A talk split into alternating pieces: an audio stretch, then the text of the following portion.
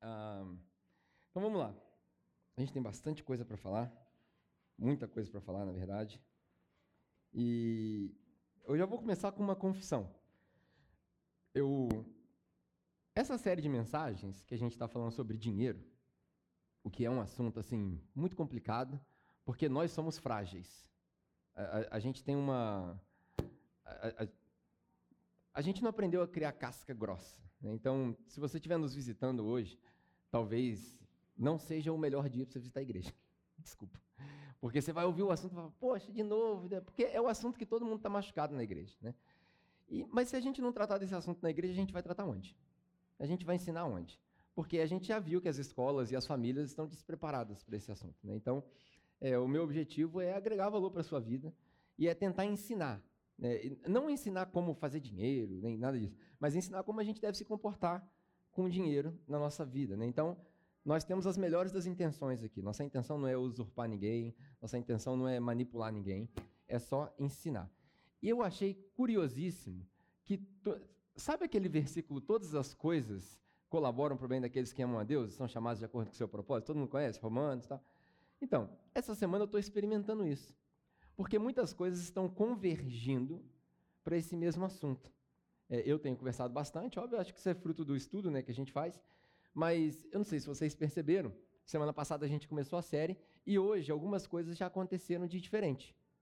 Uma das coisas que aconteceu de diferente é que a gente começou o nosso culto, a nossa liturgia, né? A gente começou com um momento de oferta.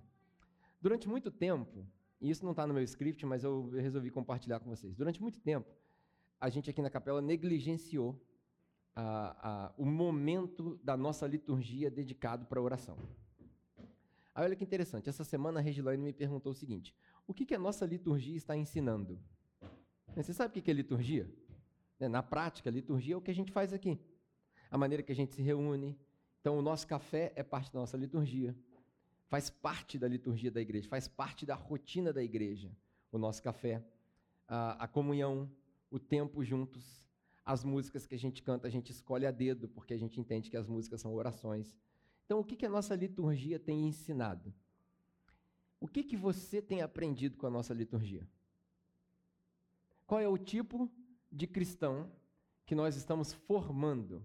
Porque esse é um dos nossos objetivos aqui, é formar cristãos devotos a Jesus. Então, qual é o tipo de cristão que nós, não só o Pedro, não só a Fernanda, não só o Serginho Reino, não só as evidências, que são evidências naturais, né, porque a pessoa está aparecendo, mas nós, enquanto igreja, qual é o tipo de cristão que nós estamos formando com a nossa liturgia? E hoje, esse fato de começarmos o culto com um momento de oferta foi desconfortável? Quem, quem aqui achou desconfortável? Quem ficou assim? Quanto tempo eles vão demorar pra, com essa música aí?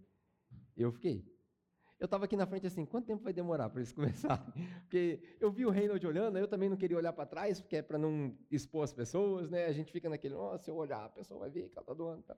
Aí veio a Jos veio aqui para mim e falou, cadê o Pix da igreja? Porque só tem o QR Code, minha câmera não está funcionando. Então, aí a gente vai percebendo. Foi desconfortável. Mas depois, eu comecei a pensar, eu falei, cara, na verdade não. Na verdade, a gente deveria ter feito isso há muito tempo atrás. Por quê? Presta bastante atenção no que eu vou te falar.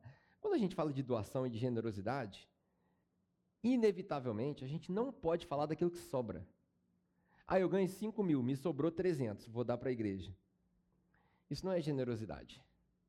Também não é obediência. Eu não, não sei o que, que, é. No máximo, uma esmola. Esmola é o que a gente está com sobra. Já viu quando a pessoa pede alguma coisa na, na, rua?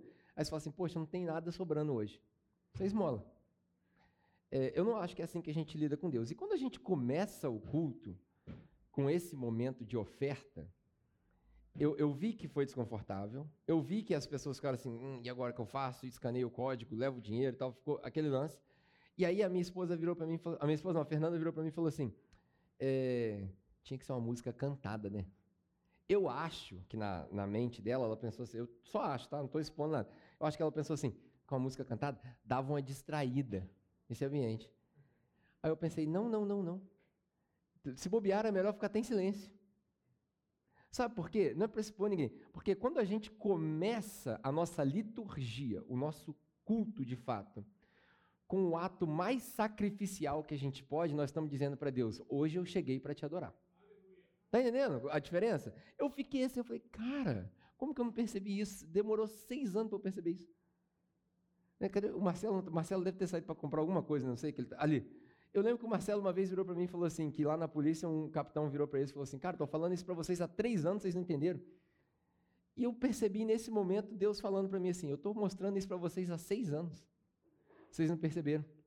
Vocês tentaram dar volta, vocês tentaram evitar, vocês tentaram fazer as pessoas ficarem confortáveis. Mas não é sobre isso. O que eu quero mostrar para vocês é que enquanto vocês não vierem por inteiro para me adorar, eu não recebo esse culto de vocês. E quando a gente fala assim, não, imagina, olha o que eu fiquei pensando na minha mente ali, né? Tem um pessoal que brinca aqui na igreja, quem entendeu a mente do Pedro? Olha o que eu pensei ali. Quando o visitante chegar, o visitante vai pensar o seguinte: cara, a primeira coisa que os caras fazem lá é entregar a oferta deles para Deus. Olha que coisa louca. Nos tempos de hoje, a gente beira o escândalo. Amém ou não? A gente beira o escândalo, porque todo mundo aqui já experimentou a igreja que a gente ah, vai pedir dinheiro e tal. Mas olha que coisa fantástica. Se a gente desenvolver uma consciência madura sobre o que a gente está fazendo, se a gente entender que não é sobre pagar o aluguel, é sobre preparar um espaço para as pessoas se encontrarem com Jesus, se a gente entender que isso é um esforço coletivo e que nós amamos a nossa casa, Cara, quando a pessoa entrar pela primeira vez e falar assim, tem um momento de silêncio onde os caras estão com toda a reverência entregando a oferta deles para Deus. Esses caras entenderam o que é o Evangelho. É, vocês entenderam, mas beleza, vamos começar a mensagem? Que, acho que a mensagem vai, vai explicar o resto, né? mas era, era, eu aprendi tanta coisa que eu anotei um monte de coisa, mas vou deixar isso para lá e vou tentar matar o meu conteúdo aqui em meia hora. Vamos lá. Deixa isso daqui para lá, durante a semana eu falo sobre isso. A gente está numa série sobre dinheiro, falando sobre a, a, importância do dinheiro na nossa vida e o que que, como a gente deve se comportar com o dinheiro. Na semana passada, uh, a gente teve vários ensinamentos. Eu recomendo, eu, eu recomendo seriamente que você assista a mensagem da semana passada. Mas não ouve não. Assiste, para no YouTube e assiste a mensagem. Ela vai sair hoje à noite. A gente aprendeu sobre é, aquela parábola do gerente, o gerente esperto, o gerente astuto. A gente aprendeu que o dinheiro não é nosso, que o dinheiro é de Deus, amém? Que nós somos só gerentes. E enquanto gerentes, a gente precisa aprender a gerenciar. Né, o que é gerenciar? Quando o dono daquela mercadoria chega para você e fala: O que você fez com aquilo? E aí você apresenta um resultado positivo. Né? Isso é gerenciar. A gente aprendeu um monte de coisa. E uma das coisas que eu não falei na semana passada, e eu queria começar com essa frase, era o final da mensagem da semana passada, mas como esse assunto ele sempre se delonga, uh, eu deixei para a gente começar essa mensagem agora com um pouco mais de conhecimento, é que dinheiro é um teste. Todo mundo viu essa série aí? Todo mundo viu Breaking Bad? É, a metade da igreja não viu, né? então vocês não vão entender. Mas nessa série, eu coloquei ali de propósito que eu achei que vocês tinham visto. Nessa série, esse cara ele, ele recebe um teste. A partir do momento que. Na verdade, um, agora pensando, é um péssimo exemplo isso. Porque o cara ele começa a fabricar metanfetamina, né? Coisa de droga. Eu devia ter pensado nisso melhor. Mas é, vamos focar só no fato de que o cara faz muito dinheiro, né? De, deixa isso para lá. O dinheiro porque ele não utiliza a droga dele. Né? O dinheiro, ele causa um teste no caráter. Aí a família dele é destruída e por aí vai. O dinheiro é um teste.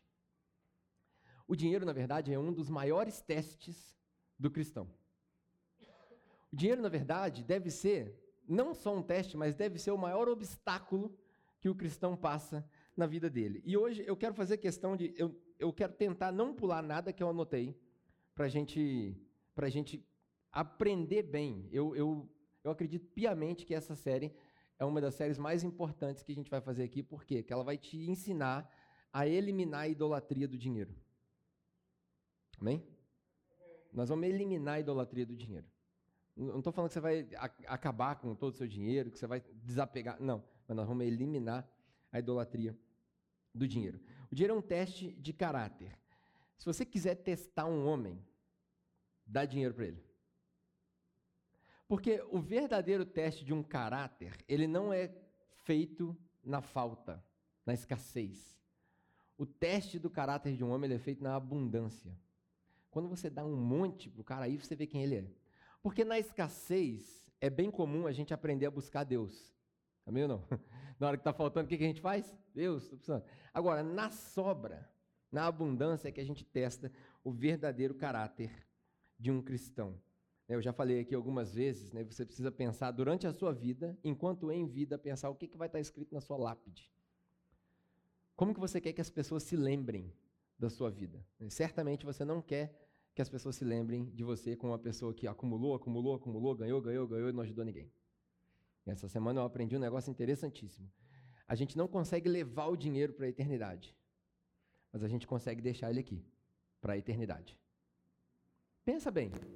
A gente não consegue levar conosco, mas a gente consegue deixar ele aqui.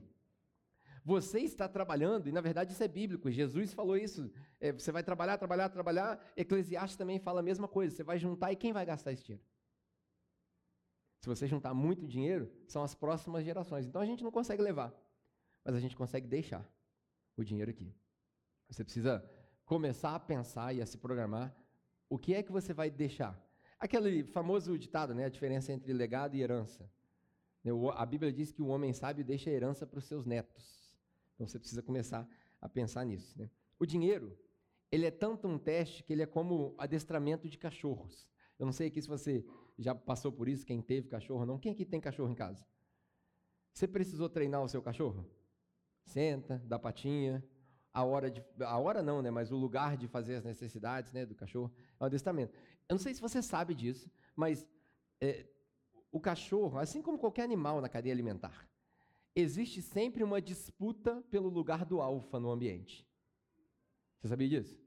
Se você, por exemplo, eu morei fora durante muito tempo. Lá fora é muito comum a gente dividir a nossa casa com outras famílias. Muito comum. Para você poder economizar, é caro. Quando junta dois homens na mesma casa, começa a disputa pelo alfa. Algumas mulheres também disputam pelo alfa, né? Aí fica aquela briga com o marido e tal. Mas sempre que tem dois homens na mesma casa, tem uma disputa pelo alfa. O cachorro, ele disputa pelo alfa. Principalmente um cachorro bravo. Né? Você pega uns pitbull da vida, um pastor alemão, ele disputa pelo lugar do alfa. E o que, que é o adestramento? É mostrar quem manda. Tanto que quando você está adestrando um cachorro, geralmente, a, a, gente não bate com violência, mas já viu aquele truque de bater com um jornal? Que não dói, mas faz barulho? Já viu? Assusta. Assim a gente adestra o cachorro para a hora de fazer necessidade, para não morder, para não atacar. Óbvio que quanto mais sofisticado o adestramento, mais sofisticadas as técnicas. Assim a gente adestra as nossas crianças. Nossa, Pedro, como assim adestra as crianças? É verdade, são animaizinhos lutando. Mas não é verdade? Eles não estão lutando pela atenção, pelo lugar do alvo o tempo todo. A criança está lutando por atenção. Ela quer ser o centro das atenções. E a criança precisa saber quem manda em casa. Porque se você não mostrar para ela quem é o alfa, ela vai te alfabetizar. ela vai te ensinar. A criança é assim, ela tem esse poder natural. Todo animal na cadeia alimentar é assim. O dinheiro também é assim. O dinheiro é a única coisa que briga com Deus pelo lugar do alfa. Só que a diferença é que nós cristãos sabemos que Deus ele não é só o alfa, ele é o alfa e o ômega. A gente fala muito isso, mas a gente não vive isso que a gente dá sempre o lugar do alfa para o dinheiro. O dinheiro está sempre lutando pela atenção, pela vontade. Ele está sempre atrás da gente. Eu quero mais de você. E a gente se deixa dominar pelo dinheiro. A gente precisa adestrar o dinheiro. A gente precisa mostrar para o dinheiro quem que manda. Na hora que o dinheiro vem, você fala assim: não, você lá, no seu canto. Ponha-se no seu lugar. Porque se o dinheiro pudesse falar, né, foi assim que a gente começou a nossa, a nossa série, se o dinheiro pudesse falar, ele diria várias coisas. Uma das coisas que o dinheiro diria, ele, ele diria para você o seguinte: você sabe que muita gente vai sentir mais dor se falar que não tem dinheiro do que se falar que não tem céu. Pensa nisso. Muita gente vai sentir mais na pele se falar assim: acabou o dinheiro. Do que falar, não, não tem céu. Porque a gente vive como se Deus não existisse e se céu fosse uma ilusão. Muita gente vai falar isso. O dinheiro sempre promete mais do que ele pode entregar. Sempre. O dinheiro sempre promete mais do que ele pode entregar. O dinheiro vai falar para você o seguinte: olha só, quando você começar a ganhar 5 mil por mês, aí sua vida vai melhorar. E o crente diz?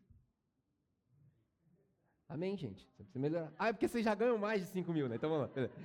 Quando o dinheiro fala para você assim, quando você ganhar 10 mil no mês, aí sua vida vai melhorar. Aí o que, que acontece quando você ganha 10 mil? Não melhora. Na verdade, você gasta, né? Você ganha e gasta, ganha e gasta, ganha e gasta. Semana passada a gente falou aqui, a bênção está na margem. A gente precisa aprender a viver com margem. E se você vive com 100% daquilo que você ganha, porque é isso que a vida vai fazer com você, a vida vai te empurrar para gastar 100% do que você ganha. Você está ganhando 5 mil, de repente você ganhou 10 mil, a primeira coisa que o brasileiro pensa, vou trocar de carro. Trocar de carro. O brasileiro já pensa logo isso. Então a gente precisa é, entender que se você não tiver margem, não vai ter bênção. O que, que é bênção? Paulo ensinou isso para gente no livro de Atos. Palavras de Jesus. Mais bem-aventurado é dar do que receber. O que, que é bênção? Bênção é ter para dar. Bênção não é quando a gente recebe. Olha a diferença. Bênção não é quando você está com sede e Deus manda água. Bênção é, bênção é quando tem um monte de gente com sede e você é a fonte de água. Hoje vocês não estão crentes, não. Porque Jesus falou. Vocês não estão Hoje está cheio de ateu na igreja. Porque Jesus falou que se você crê em mim, de dentro de você fluirão o quê? Rios de água viva. Então nosso trabalho não é pedir água para Deus. Deus faz chover. Isso aí é coisa de índio que faz antes da chuva. Nós somos fonte de água viva. A mesma coisa é com dinheiro. O nosso trabalho não é ajoelhar e falar assim: Deus, manda dinheiro para eu pagar as contas. Falar assim: Deus, abre a minha visão para eu abençoar mais gente. Esse é o papel do crente. Deus prometeu para Israel lá atrás: vocês vão ser bênção e não maldição. Aonde vocês entrarem, pisarem a planta dos seus pés é de vocês. Se vocês obedecerem os meus mandamentos, vocês vão ser abençoados quando entrarem, abençoados quando saírem. Essa promessa, ela se estende para nós. A gente deveria ser assim. E eu não estou falando aqui de ter sobrando em abundância, eu estou falando de ter consciência. Meu objetivo hoje é, ter, é desenvolver em você consciência consciência. O dinheiro é, diria para você o seguinte: a vida de vocês, e aqui eu estou tô, tô, tô escrachando para você entender, o dinheiro diria para você assim: a vida de vocês é ridícula. A preocupação que vocês têm é ridícula. Vocês estão preocupados com a marca da tinta da parede de vocês. Vocês estão preocupados em trocar o pneu do seu carro. O dinheiro diria isso para vocês. As preocupações que vocês têm, elas não se aplicam a mais da metade do mundo. Mais da metade do mundo não consegue nem imaginar o que vocês estão preocupados. Porque a gente ganha demais e não tem noção dessas coisas. Se você parar para pensar que a vasta maioria de nós tem um telefone no seu bolso, tudo bem que ele é financiado em 48 vezes, mas esse telefone no seu bolso ele é o suficiente para colocar comida na mesa de uma família brasileira, não estou falando da África, não, de uma família brasileira por seis meses. Você tem noção? Seis meses. São ridículas essas preocupações. O dinheiro, ou nós diríamos o seguinte: ah, se eu tivesse mais dinheiro. E o dinheiro responderia para você: ah, se você tivesse mais autocontrole. Ah, se eu tivesse mais dinheiro, minha vida seria melhor. Aí o dinheiro responde: se você tivesse mais autocontrole, sua vida seria melhor. O dinheiro te diria que ele é um melhor servo do que um mestre. E por último, o dinheiro diria o seguinte: aonde você mandar, eu vou. O dinheiro, seria, o dinheiro diria para você: eu sou o teu servo. Mas por alguma razão a gente continua se prostrando diante do dinheiro e dizendo que nós somos servos dele. Todas essas coisas o dinheiro diria para nós. E é nesse ponto aqui que a gente vai perceber que se você não é cristão, de repente você está aqui hoje e fala assim, cara, esse negócio de Jesus não é comigo. Você está liberado. Tá, tá tudo certo. Agora, se você é cristão, se você falou assim, eu quero seguir Jesus, aí vai começar a ficar ruim para você agora. Que agora que agora que as coisas começam a fazer sentido. Hoje eu quero ler Gálatas capítulo 5, versículo 16. Se você tiver sua Bíblia aí com você, você pode abrir, é bem, bem curto, bem conhecido esse texto. Gálatas capítulo 5, versículo 16. Fala sobre o fruto do Espírito, né? As obras da carne são evidentes. Aí a gente vê egoísmo, luxúria, lascívia e por aí vai. E o fruto do Espírito é o quê? Amor, compaixão, paciência, benignidade, blá, blá, blá, blá, blá, blá. E qual é o último? Lê aí. Domínio próprio. Vamos falar junto? Qual é a última, manifestação do fruto do Espírito? É domínio próprio. Autocontrole, né? vou usar o, o termo autocontrole. O seu autocontrole, grava bem, o seu autocontrole demonstra quem está no controle. É o seu autocontrole que demonstra quem está no controle. Falando sobre dinheiro. Né? Ah, prosperidade não tem a ver com quanto você ganha. Tem a ver com quanto você controla o que você ganha. Não é sobre ganhar mais, exponencialmente mais. É sobre saber viver com o que você tem. Isso é ser próspero. Né?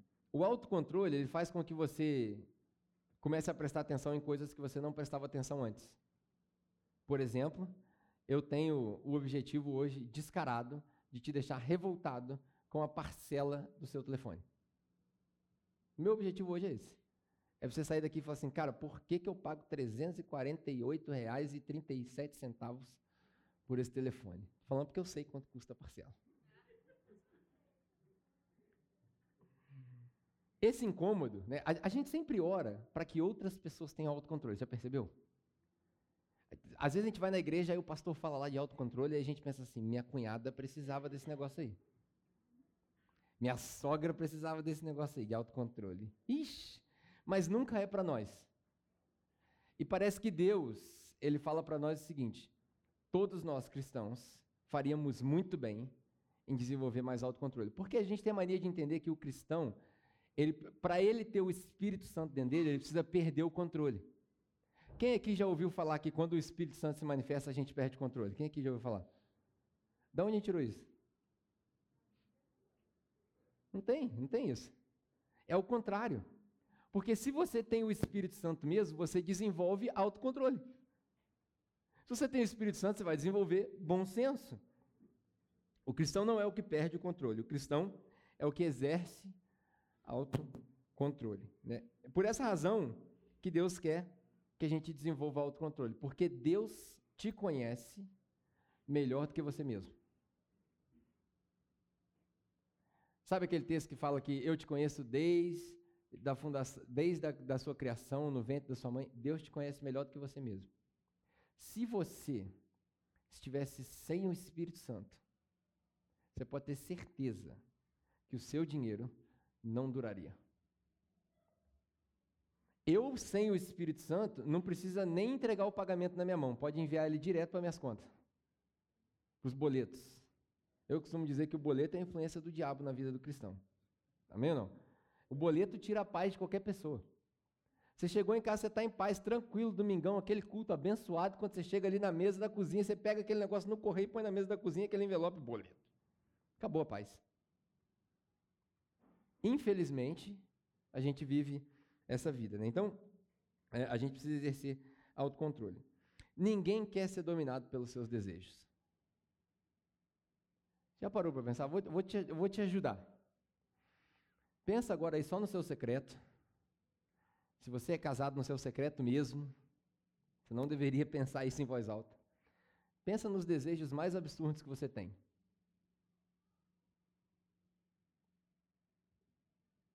Imagina se você fosse dominado por eles.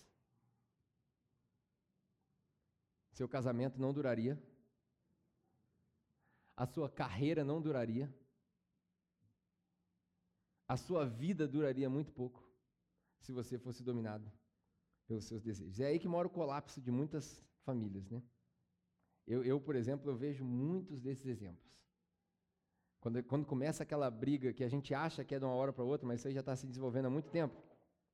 Quando começa aquelas discussões de casal, a gente fala, ah, ele também só faz o que ele quer. O que, que é isso? Ele é dominado pelos desejos. Ele não tem autocontrole. Se eu deixasse os meus desejos me controlarem, quantas vezes, por exemplo, a gente já não passou por isso, né? Hoje eu estou expondo todo mundo, né? mas vamos lá. Quantas vezes a gente já não se enrolou com dívida e depois a gente justifica o nosso rolo com as desculpas mais esfarrapadas que a gente tem. Eu precisava de um carro novo. Já viu isso?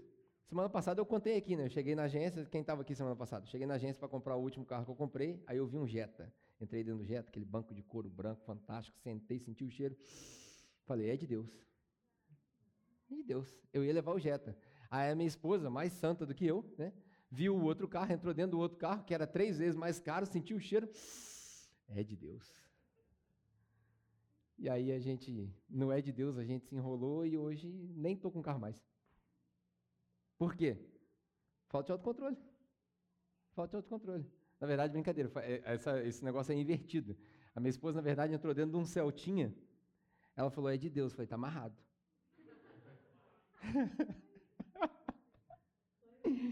Ela entrou dentro de um carro pequenininho. Agora não lembro se era Celta, né? Mas eu estou pegando no pé de quem tem Celta. Mas enfim, é, eu precisava de um telefone. Gente, isso daqui, isso daqui, isso daqui é a maior enganação que a gente tem na vida. Eu precisava de um telefone melhor. O meu telefone é um iPhone 7. Hoje não vale mais nada. Minha bateria está até acabando aqui, estou olhando no cronômetro, ela já drenou. Vale mais nada. O telefone que a minha esposa tinha até pouco tempo atrás era um iPhone 6 que a gente ganhou de uma vaquinha que o pessoal fez da igreja quando a gente chegou aqui. Ela ficou com esse telefone até. O telefone dela literalmente. Você já viu alguém, assim, evaporar um telefone? É a minha esposa. O telefone dela acabou. Aí eu falei, agora, tem que comprar um telefone. Eu sou obrigado a comprar um telefone. Aí ela, olha, é, é, essa minha virada para a lua. Ela ganhou um iPhone 8. Ela ganhou. Aí eu joguei aquele caô, né? Pô, deixa eu ficar com esse. Você fica com meu. Mas não adiantou. Ela não, não caiu. Então, eu preciso comprar um telefone novo? Não. Preciso. A gente vive numa sociedade descartável. A gente troca as coisas antes de elas acabarem. Você já viu alguém, por exemplo, que teve aquela ideia fantástica? Vou renovar a cozinha. Mas a cozinha do cara está nova. Tá, tem tudo lá, tem pia, tem armário. Aí ele tira a pia, tira o armário, tira o azulejo e põe o quê? Pia, armário e azulejo. Pô, não reformou. Se você tivesse colocado um chuveiro na cozinha, eu entendia, mano. Tá entendendo? A gente faz, a gente vive numa sociedade assim descartável. Eu estou falando tudo isso para você não comprar telefone? É. Na verdade é. Mas, assim, durante muito tempo, eu já fui aquele cara de falar assim: ó, não faz isso, não faz aquilo. Então. E eu descobri, recentemente, é, primeiro que a gente se obstina por coisas efêmeras. Você sabe o que é efêmero? Efêmero é que evapora, assim, ó, que vai embora. A nossa, Pedro diz que a nossa vida é efêmera, é como um piscar de olhos. E a gente se obstina por coisas efêmeras. Você já viu alguém que fala assim, cara, eu vou fazer uma meta, eu vou escrever minha meta, eu vou botar prazo na minha meta e eu vou chegar na minha meta? Efêmero. Eu vou juntar dinheiro, que eu vou fazer isso, eu vou fazer aquilo, eu vou trocar de carro no final do ano. Efêmero.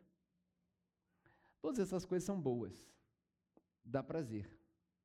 E é aí que mora o problema.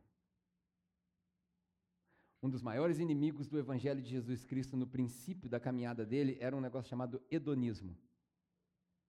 Era uma filosofia de vida onde as pessoas se dedicavam ao máximo de prazer que elas podiam ter a qualquer custo. Qualquer semelhança com a nossa realidade é uma mera coincidência. A gente vive mais para o lado do hedonismo do que para o lado do cristianismo. A gente se obstina com coisas efêmeras. Né? Eu, eu não estou pedindo para você largar um, né? é, largar isso e, e não, não estou pedindo para você virar o João Batista e morar no deserto, comer gafanhoto, não é isso. Eu aprendi que algumas pessoas são abençoadas a ponto de ter muito. E o objetivo de ter muito é abençoar outras pessoas. É isso que a gente precisa ensinar. É isso que a gente precisa fazer as pessoas entenderem. Né? Eu, eu já falei por 29 minutos, já era para eu ter acabado, mas eu tenho tanta coisa para falar, eu acho que essa série a gente não vai conseguir é, chegar onde tem que chegar. Mas, por exemplo, eu ensinei para a Bianca como que a gente gerencia dinheiro. Né? Bem rápido, um dia eu posso me, me, me desenvolver nisso, mas eu ensinei para a Bianca que tem três maneiras da gente gastar o nosso dinheiro, ou da gente usar o nosso dinheiro. A primeira e mais óbvia é desperdiçar o dinheiro, que é o que a gente faz na 90% do nosso tempo. A gente desperdiça o dinheiro. Joga fora. A segunda é gastar o dinheiro. O que é gastar o dinheiro? É pagar o que precisa ser pago. Né, se você mora de aluguel, você tem que pagar aluguel, luz, água, telefone, essas coisas tem que pagar. Então, você gasta o dinheiro. E a terceira e mais inteligente é investir o dinheiro. O que é investir o dinheiro? O que é um investimento? Investimento é tudo e qualquer atitude que você faz onde você coloca uma quantidade e você espera retirar mais. A gente deveria fazer assim com o dinheiro. Quero comprar um telefone. Não, investe o seu dinheiro para que o resultado do seu investimento pague o telefone. É mais inteligente. Amém ou não? Qual é o problema disso? Tempo. Como nós somos uma sociedade hedonista e nós queremos prazer a todo custo, a gente não quer esperar. A gente não sabe esperar. Acho que semana passada eu fiz esse exercício, vou fazer de novo. Presta bastante atenção.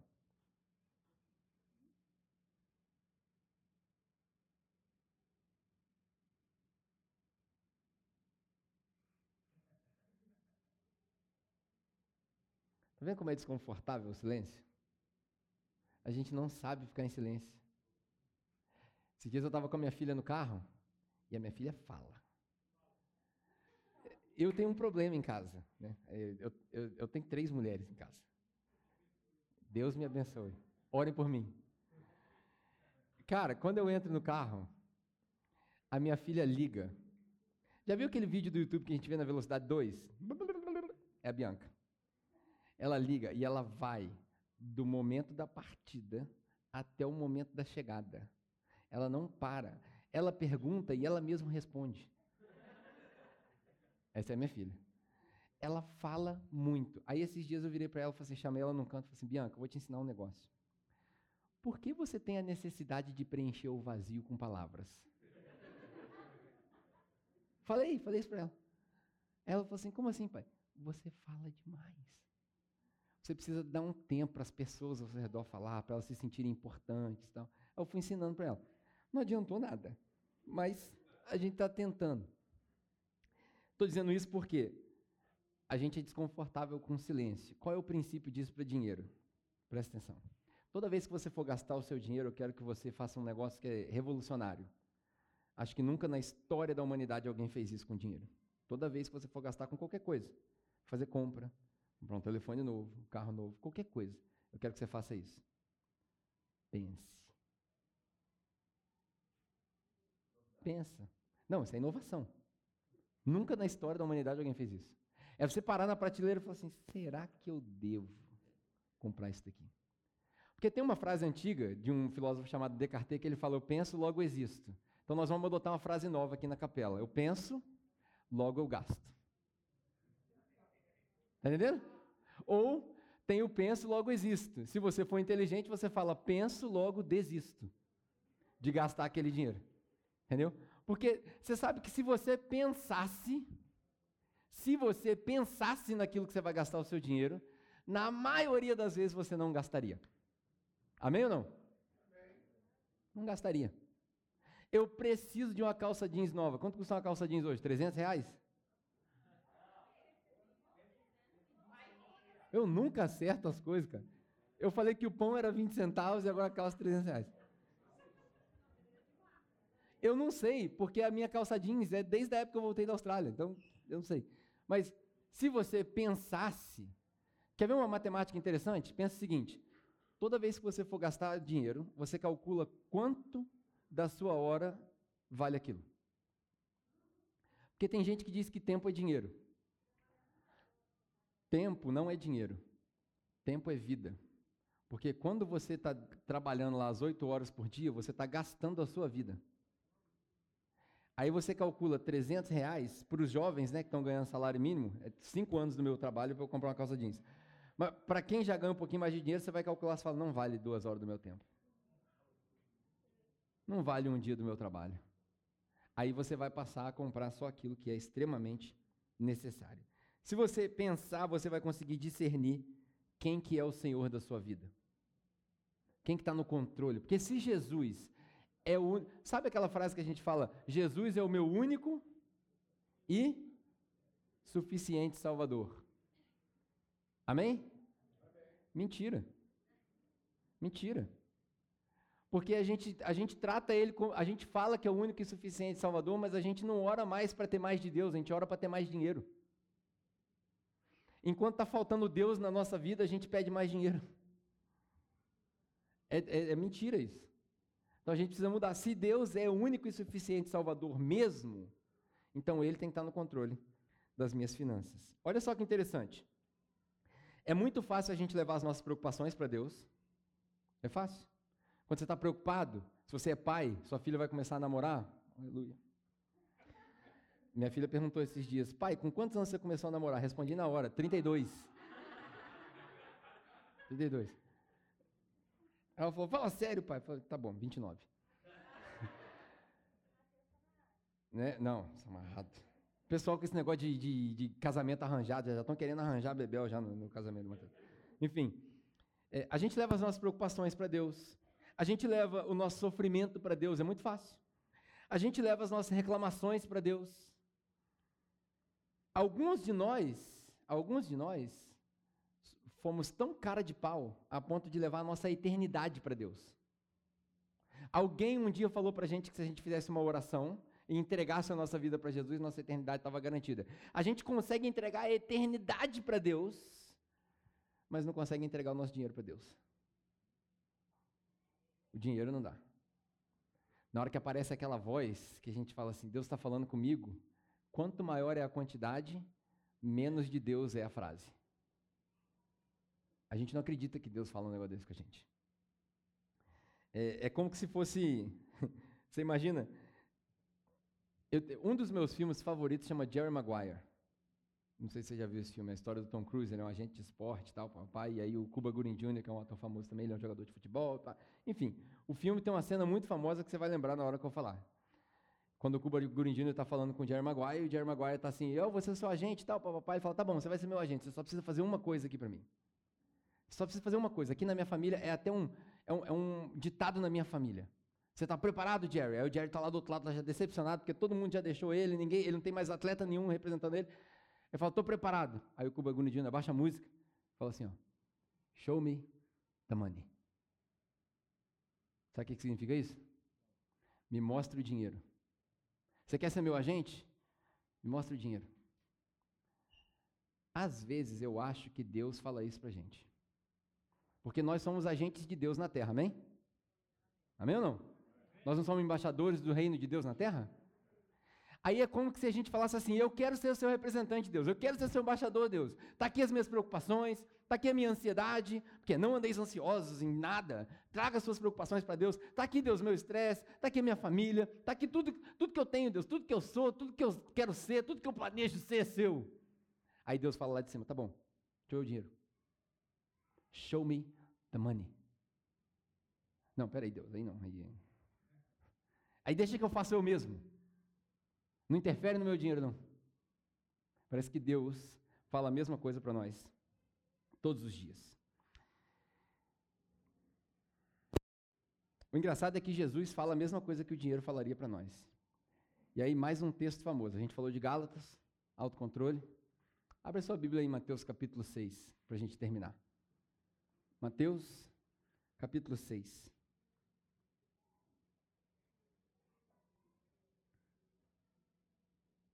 Mateus capítulo 6. A gente vai focar no versículo 33, mas a história toda se passa, todo mundo conhece esse texto. Irmãos, não andeis ansiosos, nem com o que comer, nem com o que beber, nem com o que vestir. Aí Jesus faz uma pergunta que eu vou fazer para você vamos ver se você consegue raciocinar comigo. Não é a vida mais do que o seu mantimento? A vida não é mais do que aquilo que você bebe. Olha para os pássaros que não trabalham, que não ajuntam. E Deus cuida de todos eles. E aí a frase famosa né, desse texto: olha para os lírios do campo, que não trabalham, não se esforçam, não ajuntam, e se vestem dessa maneira. Nem Salomão, em toda a sua glória, se vestiu dessa forma. Você tem noção do exagero que Jesus está contando aqui? Gente, Salomão, com toda a sua riqueza, o homem mais rico de toda a história, nem ele conseguiu se vestir de uma maneira tão bonita como essa simples flor no meio-fio. Vocês não acham que vocês são mais importantes do que o pardal ou do que essa flor? Portanto, irmãos, olha a mensagem de Jesus. No meio do sermão mais importante que ele já pregou. Ninguém sabe se é um sermão só, se são vários, mas bem no meio, no capítulo 6, porque ele começa no 5 e termina no 7. Bem no meio, a ênfase, o foco do sermão. Irmãos, busquem primeiro o quê? Busquem primeiro o e e o resto dinheiro é uma questão de prioridade. Primeiro o reino, depois o resto. Quando alguém fala para você assim, ah, eu não tenho dinheiro. Essa semana eu estava conversando com a minha esposa e minha esposa ficou revoltada, né? Ela falou assim, pô, tem gente que não, não dá nada. Não dá nada nem para o próximo, nem para ninguém, nem na igreja. Aí eu falei para ela assim, amor, mas tem gente que realmente não tem. Ela falou, mentira. Mentira. Todo mundo tem uma moeda de um real. Todo mundo tem dois reais em algum ponto. Porque dois reais, dois reais é, é o preço de um pão. Se você ficar sem comer pão um dia, se você falar assim, eu não tenho, meu orçamento está todo contado, então está aqui um desafio para você. Um dia do mês, você vai deixar de comer um pão. Você tem dois reais. Está entendendo? Dinheiro não é uma questão de abundância ou falta, é uma questão de prioridade. E a vasta maioria de vocês, de nós, de todos os cristãos, não sabe pôr prioridade onde tem que ser prioridade. A gente não busca primeiro o reino de Deus. A gente não acorda preocupado, Deus, aonde o Senhor está trabalhando comigo hoje? Aonde o Senhor quer me colocar? Aonde tem reino primeiro e o resto depois? Deus, está aqui todo, todo o meu tesouro, tudo que eu tenho, que eu quero ser, que eu planejo ser, pertence a ti. A música mais hipócrita que a gente já cantou que é essa.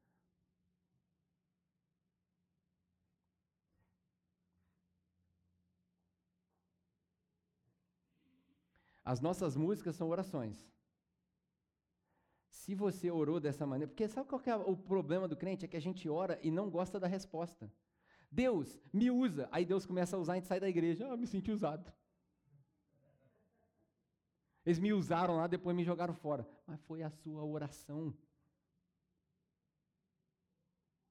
Deus, tudo que eu tenho é um instrumento nas suas mãos. Tá bom, então agora você vai ficar pobre.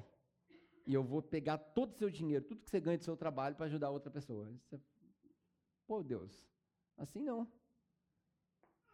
Que a gente ora, mas não gosta da resposta que Deus dá.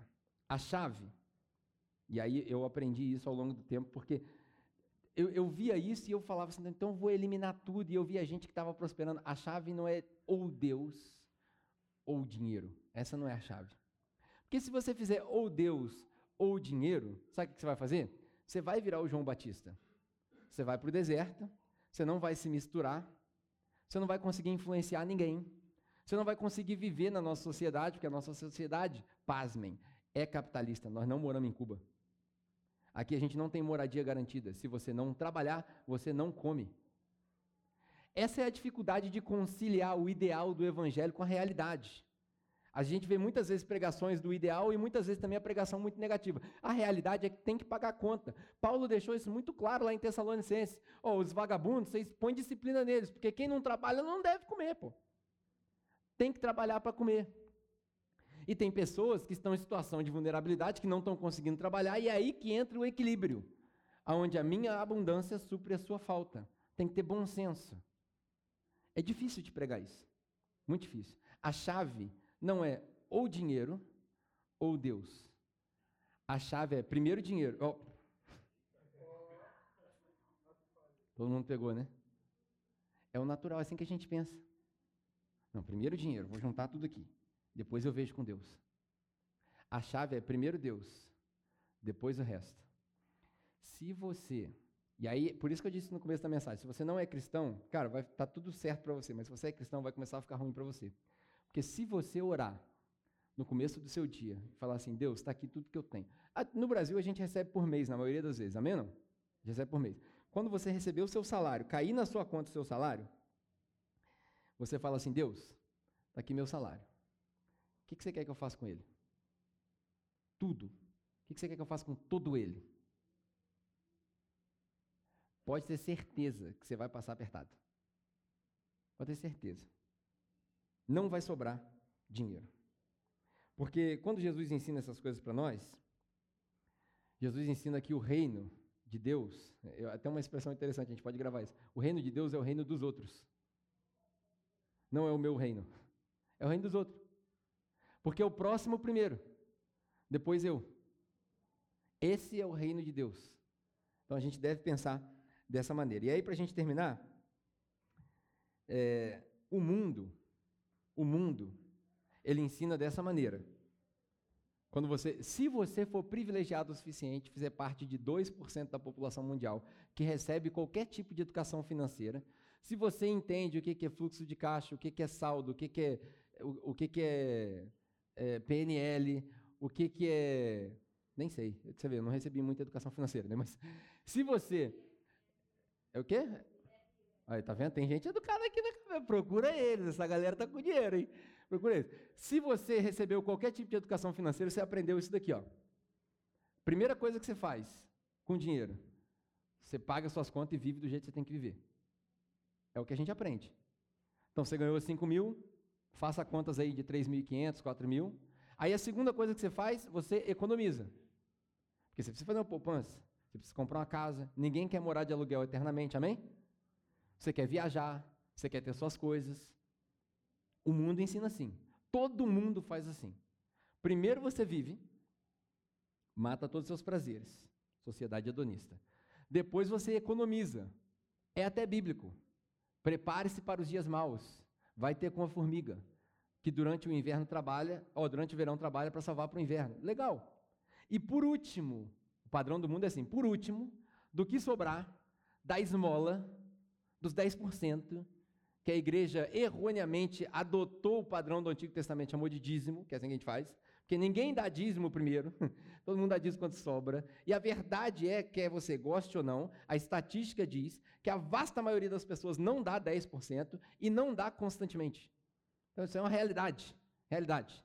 A realidade da igreja no Brasil, eu, eu, eu estudo isso todos os dias da minha vida, isso é, é o meu fantasma, isso aí me, me assombra. 30% da congregação contribui com menos de 5% da renda deles. É a nossa realidade aqui. Se tem 100 pessoas que vêm ao culto, 30 contribuem com alguma coisa. E mesmo assim, se você fizer uma média salarial, porque aqui a gente, só olhando a gente consegue entender, quem, quem trabalha em tal lugar tem uma média salarial, calcula pelos salários mínimos, você vai ver que dá aí de 3 a 5% da nossa, nossa renda. É ridículo. É medíocre. Mas é o mundo. A gente dá o que sobra. O mundo ensina assim. E posso falar um negócio? Se você não quer seguir Jesus, esse é um ótimo modelo. Ótimo modelo. Porque você vai viver bem, você vai buscar bons trabalhos, você vai se qualificar, você vai economizar, você vai comprar sua casa, segunda casa, terceira casa, casa de praia, o carro, o segundo carro, jet ski, por aí vai. E depois, você vai fazer aquela doação tipo assim, me senti bem? Marquei a caixinha, desencarro de consciência. Uma vez no ano você vai no asilo dos velhinhos? Uma vez no ano você dá 10 reais para o cara da pai que passa na porta da sua casa e diz que fez o bem? Sabe? Aqui ninguém faz isso, né? Mas a maioria das pessoas faz assim. Esse é o padrão do mundo. Mas, como nós aprendemos há duas semanas atrás, você não é todo mundo. Nós não somos igual a todo mundo. Nós somos diferentes. Nós somos o sal da terra. Nós somos a luz do mundo. O padrão, a maneira correta de se viver com dinheiro, o mundo aprende com a gente. E aí eu quero sugerir que se Paulo, Tiago, Pedro, João, Mateus, Marcos, Felipe e, e todos os outros que escreveram o que a gente entende como Novo Testamento, se eles estivessem certos, eu acho que estão, se eles estiverem certos, o padrão de viver, principalmente com o dinheiro, muda, não é esse. O padrão de viver inverte. O padrão de viver inverte. E aí, É aqui que fica ruim para nós. Porque o padrão de viver começa aqui. Porque é melhor dar do que receber. Então você recebeu o seu salário, a primeira coisa que você olha para ele e fala assim: não te quero. Você não me pertence. Não é isso que a gente orou? Tudo que eu sou, tudo que eu tenho, tudo que eu quero ser, pertence a quem? Então você fala para o seu salário: sai de mim que você não me pertence. Tem moral? Esse é o padrão. E aí, eu vou chegar no final aqui, é a minha última coisa que eu estou falando. O padrão de Jesus de viver é: primeiro você doa. Recebi 8 mil reais. Vocês estão muito ambiciosos, cara. Tudo tem que ser alto com vocês. Pô. Se fosse em outro bairro, 2 mil já davam aleluia. É. Primeiro você doa. Aquele é o irmão que entende atrasado as coisas, né? Primeiro doa. Ó, volta para cá. Primeiro doa. Depois a gente economiza. Porque Jesus ensinou a gente a economizar, sabia? Você quer ver um negócio? Posso compartilhar um testemunho? Eu estou é, na minha última página. Posso compartilhar um testemunho com vocês? Testemunho meu. Quando eu vim para o Brasil, é, eu fiz um trato com Deus. Olha que audácia, um trato com Deus. Hoje eu sei que foi a maior idiotice que eu fiz, mas naquela época eu virei para Deus e falei assim: Deus, nós vamos fazer um trato. É, Jacó, apanhei, apanhei. Né? Quem conhece a história de Jacó aqui que lutou com Deus? Jacó segurou o anjo, pega o pandeiro aí. Agora, enfim, eu fiz um trato com Deus. Falei, Deus, eu até obedeço o que você quer. Demorou seis anos para minha mulher me liberar, não sei se vocês sabem disso, porque eu já sabia que eu ia pregar o evangelho, fazer discípulos e plantar a igreja desde a minha conversão desde 2004. Só em 2011 a minha bênção me liberou. E aí ela falou: tá, beleza, então vamos. Depois de tudo isso, para eu voltar para o Brasil, eu demorei dois anos fazendo um trato com Deus. Falei: eu até vou, mas eu só vou se o Senhor me der dinheiro suficiente para eu não precisar do salário da igreja. Eu fico imaginando Deus hoje, olhando para trás, com um pouquinho de experiência que eu tenho, eu fico imaginando Deus falando assim: entendeu nada. Você não entendeu nada. A reação humana seria falar assim: Eu vou te dar nada. Essa seria a reação humana. Mas como Deus é rico em misericórdia, ele veio e fala assim: Eu vou te ensinar no longo prazo. Então eu vou te dar o dinheiro. E lá na frente você vai perceber, aí vai ser pior, que você vai ficar com aquele remorso, com aquela dor. E foi o que aconteceu. Deus me deu todas as oportunidades, eu trabalhei, juntei dinheiro, fiz meus investimentos. Lembra do investir? Investi para poder voltar para o Brasil. Nos primeiros três anos, eu conseguia sobreviver sem nada que a igreja me deu. Não sei se você sabe, eu estou falando isso aqui não é para me gabar, não. Eu vivia num país que a, moeda valia quatro vezes mais que o real. Eu estava bem. Eu ganhava um quarto de milhão de reais por ano. Tem noção? O que, que é isso?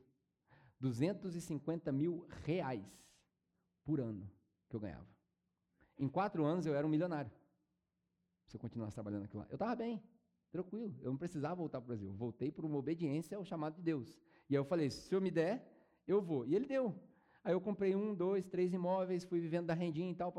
Hoje eu olho, péssimo investimento, imóvel, enfim, paga pouco, mas é o que me sustenta, tá tranquilo.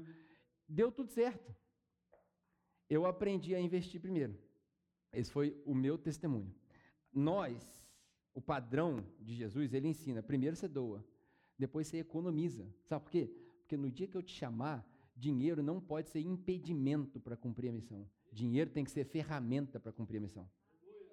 Quando Deus falar para você assim, ó, vai para Vitória abrir uma igreja, você não pode falar assim, mas Deus, eu não tenho. Você tem que falar assim, estou preparado. E grande parte da preparação é dinheiro. Grande parte da preparação é dinheiro. Se você acredita que você é um embaixador do reino de Deus na terra, prepare-se. Deus vai te chamar para ir pregar o evangelho por onde você passar. Você pode não ser pastor, você pode não plantar igreja, mas você vai pregar o evangelho. E a nossa vida é feita de mudanças. O exemplo do povo de Israel que era nômade é nosso também. Uma hora Deus vai te chamar e quando ele te chamar você tem que estar preparado. Se você não estiver preparado, você vai literalmente falar para Deus assim: "Eu não sirvo ao Senhor, eu sirvo ao dinheiro e eu não tenho dinheiro". É uma mão. Você está vendo como é que funciona a lógica? Eu não tenho o dinheiro, porque eu, eu sou escravo do dinheiro. Então eu não posso ir. Tem que ser o contrário. Você tem que dominar o dinheiro, o dinheiro é seu escravo, para quando Deus falar, vai, você fala assim: eu tenho o suficiente, estou suprido de todas as minhas necessidades. Ebenezer, até aqui tem nos ajudado o Senhor. A igreja tinha que ser assim. A igreja não tinha que ser assim, gente, estamos precisando do aluguel. A igreja tinha que ser assim, gente, para de dar dinheiro, porque nós já temos suficiente para dois anos de aluguel. A igreja tinha que ser assim. Se a gente está pedindo, nós já estamos errados. É porque a gente não entendeu. E eu falei nessa série que eu não ia pedir dinheiro para vocês, e eu falei mentira. Deus me perdoa. Porque não tem como. Não tem como. Nós não estamos preparados para a missão que Deus quer fazer no nosso meio. Sabe por que a igreja está travada? Falta oração, falta santidade, falta leitura bíblica. Hoje eu aprendi, está anotado aqui, mas eu não vou pregar essa mensagem, senão a gente não sai daqui hoje. Falta leitura bíblica e falta, sabe o quê? Dinheiro. Nós não estamos preparados. Tem um grupo começando em Resende. Podia ter uma igreja em Resende, nós não estamos preparados. Tem mais de 10 pessoas em Niterói que assistem a mensagem da capela online todo domingo, já faz dois anos, e os caras estão há dois anos pedindo igreja. Você sabia? Você não sabia, né? É a sua igreja. Eles estão lá em Niterói falando assim: vamos montar uma igreja, manda um pastor para cá para a gente fazer culto, para a gente poder convidar a gente, porque a casa não vai caber. E eles estão fazendo certo, eles estão segurando, porque se começar a convidar a gente, eles vão se frustrar. Por quê? Porque não tem ninguém que foi chamado e nem preparado para ir. Falta dinheiro. Enquanto nós não nos libertarmos dessa mentalidade de miséria, nós não vamos ver a missão que Deus quer cumprir na capela. Joinville. Sabia que Joinville tem mais de 30 pessoas? Você sabia disso? Joinville tem mais de 30 pessoas que acompanham semanalmente a mensagem da capela? Ó, mais uma, 31. Aqui a gente conta até cachorro. conta todo mundo. Enfim, o padrão de Jesus é doa, economiza e depois você vive. Eu aprendi a viver assim, com 70%. Eu estou numa fase da minha vida agora que eu estou eliminando algumas coisas que eu tenho para poder voltar a viver com 70% que eu tenho. Porque eu estou vivendo aqui, ó, no 100%. Mais alguém aqui precisa levantar a mão, não? O padrão de Jesus muda. E aí, o meu convite para você é a gente lembrar primeiro o reino, depois o resto. Se você fizer isso com seu dinheiro, você vai aprender a confiar em Deus. Você sabe por que, que a nossa vida é medíocre na fé? Porque a gente não sabe confiar em Deus. E a, a, a coisa mais difícil de confiar em Deus é o nosso dinheiro. Quando você entregar a sua carteira para Deus, você vai ter se entregue totalmente. Se você não entregou as suas finanças para Deus ainda, a, má notícia é que você não conheceu Jesus ainda. Se você não falou assim, ó, tudo que eu tenho é seu, você não conheceu Jesus. Você conheceu o judaísmo. Você conheceu a religião. Dá 10%. Você conheceu até melhor. De repente você conheceu o judaísmo 2.0, né, que dava o dízimo e dava as ofertas. Ou o 3.0, que dava o dízimo, oferta e esmola. Primícia. Ou você conheceu o que a gente conhece por aí, né, a manipulação, mas você não conheceu Jesus. Porque dinheiro é uma questão de prioridade. E aí eu, é, por mais racional que isso pareça, eu sei que às vezes a gente tem umas séries aqui, o pessoal fala assim, cara, tinha que ser mais Bíblia. Vai chegar lá. Mas primeiro eu preciso torcer alguns parafusos para a gente poder chegar lá direito. Por mais racional que esse apelo aqui pareça, eu quero te fazer um convite. O convite é o seguinte: é colocar o reino de Deus em primeiro lugar. Como que você vai fazer isso? Na sua casa, não agora. Nada de emoção. Na sua casa. Você vai tirar um dia dessa semana. Eu preciso de pelo menos uma hora do seu tempo. Uma hora. Você vai sentar, você vai fazer todos os seus cálculos, vai pegar todas as suas contas, você vai apresentar isso tudo para Deus, vai falar: Deus, eu quero contribuir com algo. Agora, precisa ser uma contribuição que você dá para a capela? E aí o pessoal da liderança vai me matar, porque eu sempre falo isso. Não, cara. Se você quiser contribuir em qualquer outro lugar, você contribui. Você faz se você quiser. É, sabe por que eu estou falando isso? Presta bastante atenção. Eu não quero te manipular. E isso que eu estou fazendo não é psicologia reversa. Não é psicologia reversa. Eu não quero te manipular.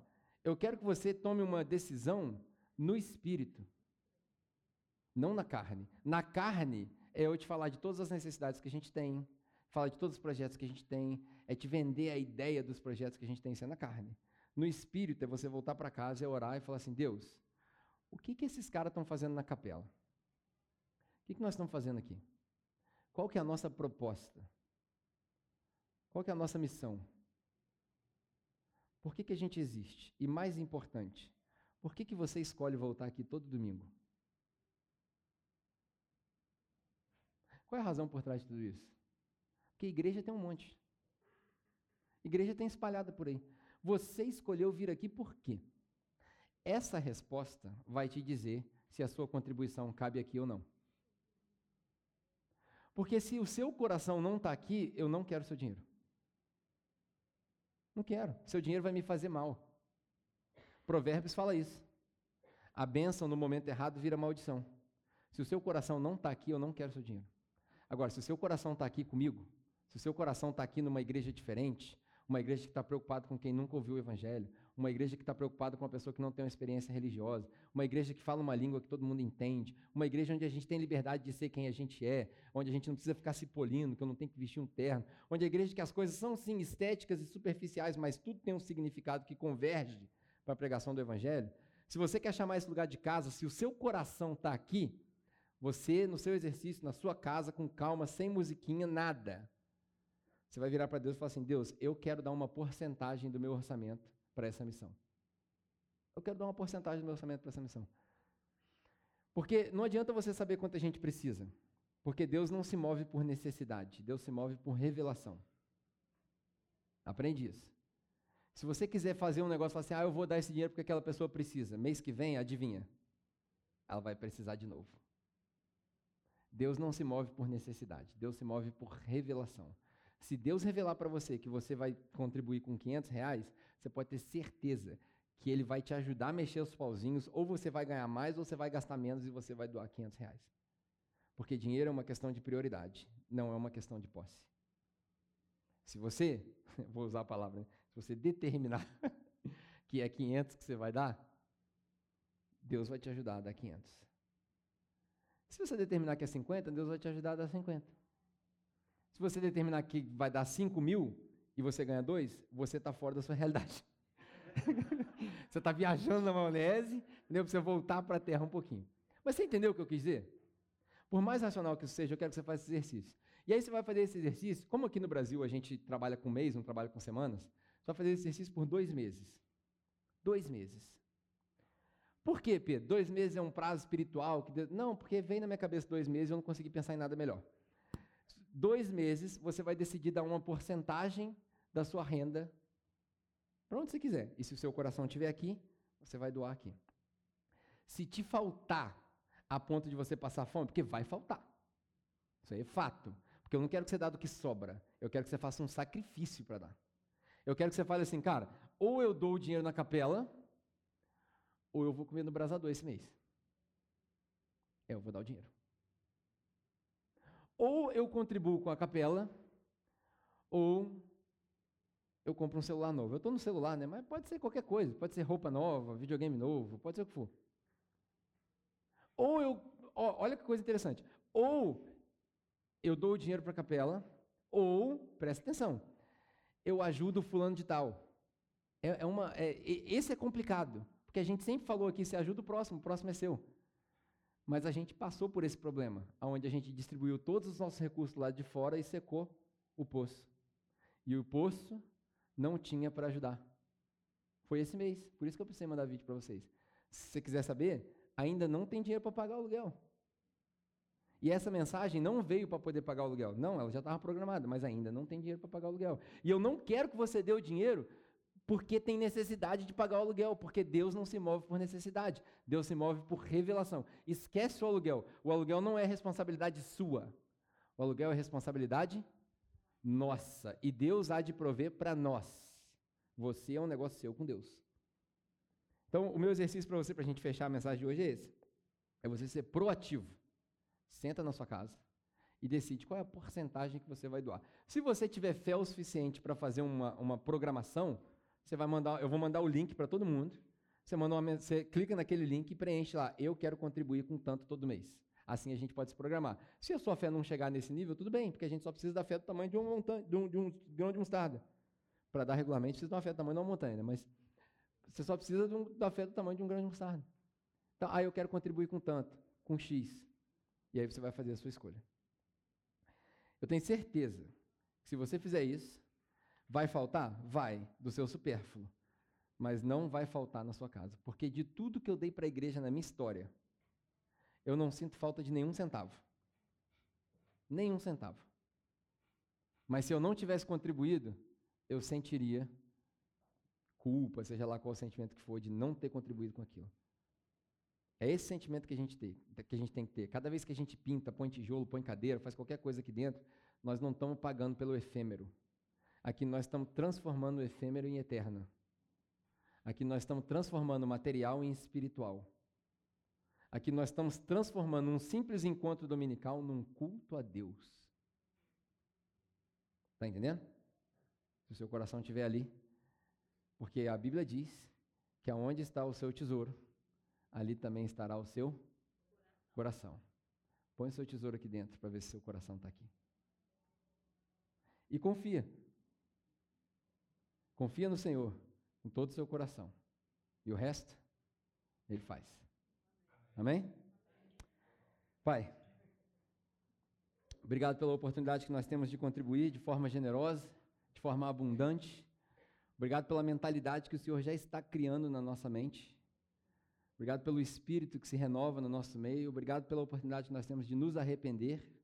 Eu, particularmente, de me arrepender de toda essa atitude errada durante muitos anos. Pai, nós te agradecemos porque o Senhor nos trouxe até aqui em cinco ou seis anos para amadurecermos a ponto de entender essa mensagem. A minha oração é que ninguém saia daqui ofendido, uh, que ninguém saia daqui preocupado, mas que saiamos daqui todos convictos de que o Senhor tem nos chamado para algo maior, de que isso aqui não é o que o Senhor tem reservado para nós, o Senhor tem mais para nós, e nós não estamos falando aqui de tesouros materiais, mas nós estamos falando aqui da missão que o Senhor tem na terra.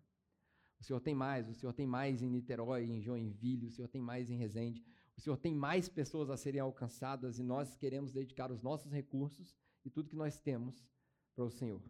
Usa essa mensagem como um guia para esse entendimento e que o seu Espírito Santo possa transbordar com essas palavras no nosso coração, para que a gente possa se juntar à sua missão. Que esse seja um domingo reflexivo e que nós possamos ter um bom tempo em família, com as nossas famílias de sangue, em nome de Jesus. Amém. Amém. Bom final de semana para vocês, né? um restinho de final de semana, que Deus te abençoe. A gente se vê nos grupos de conexão ou no próximo domingo aqui às 10.